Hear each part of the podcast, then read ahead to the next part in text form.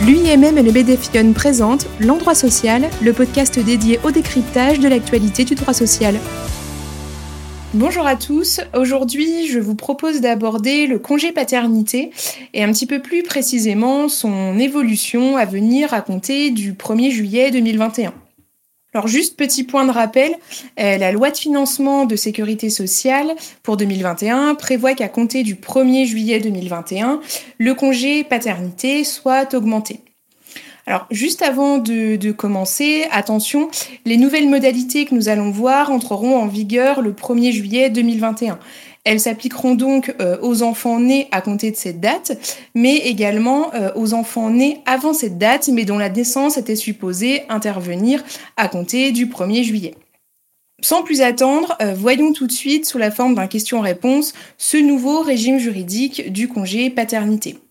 Pour commencer, qui peut bénéficier du congé paternité? Ce congé paternité, il est ouvert non seulement au père de l'enfant, mais aussi au conjoint, au concubin ou au partenaire paxé de la mère, donc indépendamment de son lien de filiation avec l'enfant qui est né. Également, il est accordé quelle que soit l'ancienneté du salarié et le type de son contrat de travail, donc que l'on soit sur un CDD, CDI ou bien encore sur du temps partiel ou du temps complet. Ensuite, quelle sera la durée de ce nouveau congé paternité? La loi prévoit qu'à compter du 1er juillet, ce congé paternité sera composé de deux périodes. Une première période de 4 jours calendaires consécutifs faisant immédiatement suite aux 3 jours ouvrables de congé de naissance, pris au choix du salarié le jour de la naissance de l'enfant ou le premier jour ouvrable qui suit une première période de 4 jours calendaires consécutifs, faisant immédiatement suite aux 3 jours ouvrables de congé de naissance, pris au choix du salarié le jour de la naissance de l'enfant ou le premier jour ouvrable qui suit, et non plus dans un délai raisonnable entourant la naissance. La loi précise que l'employeur ne pourra pas faire travailler le salarié au cours de cette première période faisant immédiatement suite à la naissance de l'enfant. Et ensuite, une seconde période de 21 jours calendaires ou de 28 jours en cas de naissance multiple. Ce solde pourra être pris à la suite de la première période ou plus tard en le fractionnant. À noter aussi que si l'état de santé de l'enfant nécessite son hospitalisation après la naissance, la période initiale de 4 jours sera prolongée de plein droit à la demande du salarié et dans une limite maximale de 30 jours consécutifs. Donc au global, compte tenu du congé de naissance de 3 jours ouvrables, un salarié bénéficiera à compter du 1er juillet d'un droit minimum de 28 jours au lieu de 14 jours antérieurement. Et en cas de naissance multiple, ce droit passera de 18 à 32 jours.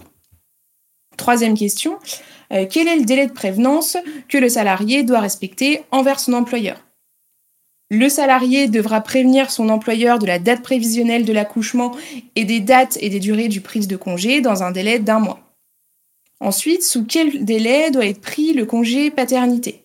Ce congé devra désormais être pris dans un délai de 6 mois suivant la naissance de l'enfant. Autre question, le congé paternité peut-il être fractionné?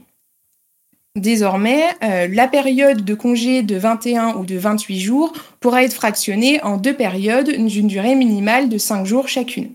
Dans ce cas, le salarié informe son employeur des dates de prise et des durées de la ou des périodes de congé au moins un mois avant le début de chacune des périodes. Cependant, petite exception, le texte prévoit qu'en cas de naissance de l'enfant avant la date prévisionnelle d'accouchement, lorsque le salarié souhaite débuter là où les périodes de congé au cours du mois suivant la naissance, il en informe son employeur sans délai.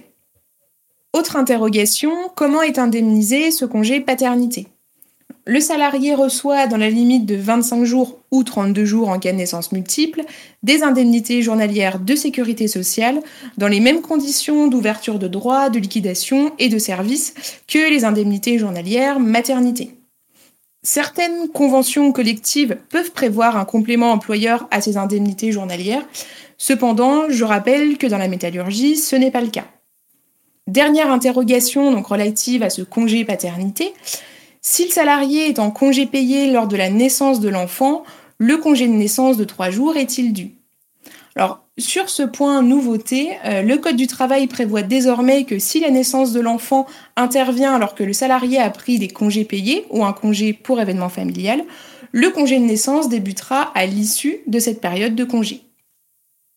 Enfin, euh, juste petit point de rappel, le salarié bénéficie d'une protection contre le licenciement pendant les 10 semaines qui suivent la naissance de l'enfant.